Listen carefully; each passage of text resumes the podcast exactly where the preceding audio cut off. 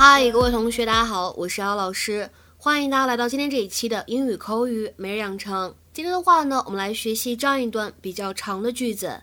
I've been thinking if you said as much about America as I said about Colombia, I'd be plenty ticked off. I've been thinking if you said as much about America as I said about Colombia, I'd be plenty ticked off.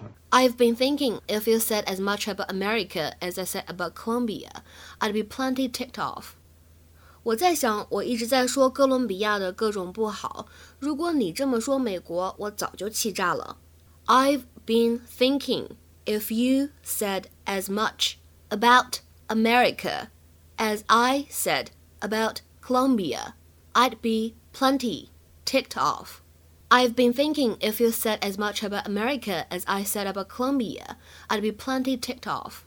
在这段话朗读过程当中呢，首先我们说 about America，这里的话呢可以有一个连读的现象。如果各位同学呢练美式英语当中呢，还有一个美音浊化的现象 about America，about America。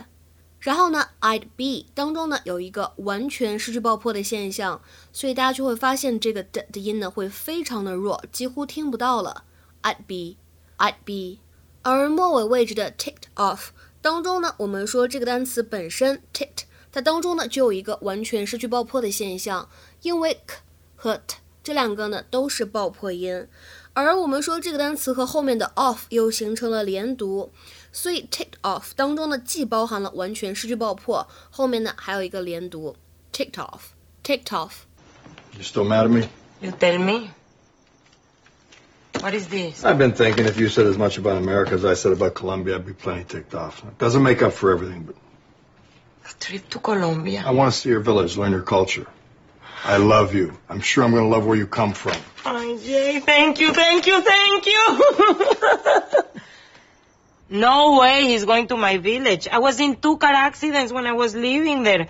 Both times I hit a goat. One was hurt pretty bad, but it was a good thing I had a shovel in the trunk. 在今天的节目当中呢，首先我们先说明一点，就是这个单词 plenty，它在这句话当中呢是做的一个 adverb，是一个副词的这样的一个用法。另外呢，我们会重点来学习一下什么叫做 ticked off，take somebody off 这个动词短语呢，我们先了解一下。在英式口语当中呢 take somebody off 可以用来表示特别愤怒的去斥责某个人、训斥某一个人，尤其是去批评孩子这样的一种场合。To speak angrily to somebody, especially a child, because they have done something wrong. 比如说，举一个例子，I was always being ticked off for messy work. 我经常呢因为工作处理的不妥当而被批评。I was always being ticked off for messy work. 那么在英式英语当中呢，我们说这样一个动词短语还可以用来表示勾掉这样一个意思，to put a mark beside a name or an item on a list to show that something has been dealt with。比如说， 老师手边呢有一份名单，他说我已经呢把所有在场的人的名字呢都勾过了。I have ticked off the names of all those present. I have ticked off the names of all those present. 而在美式口语当中，我们同样的动词短语却被用来表示什么意思呢？让某个人非常的愤怒，非常的生气，就是我们今天节目的标题“气炸了”。To make somebody angry or annoyed。比如说 ，I was really ticked off when she was so late。她迟到了这么久，我当时真的是气炸了。I was really ticked off when she was so late。那么再比如说最后一个例子。It really ticks me off the way people drive in the bus lane when they clearly aren't supposed to。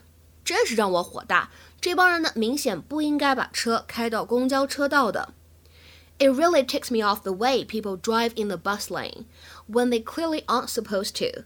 OK，今天的话呢，请同学们尝试翻译下面这个句子，并留言在文章的留言区。没有什么能够比客人穿着脏鞋进我家更让我妈生气的了。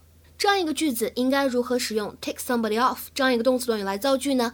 期待各位同学的踊跃发言。我们今天节目呢就先讲到这里了，拜拜。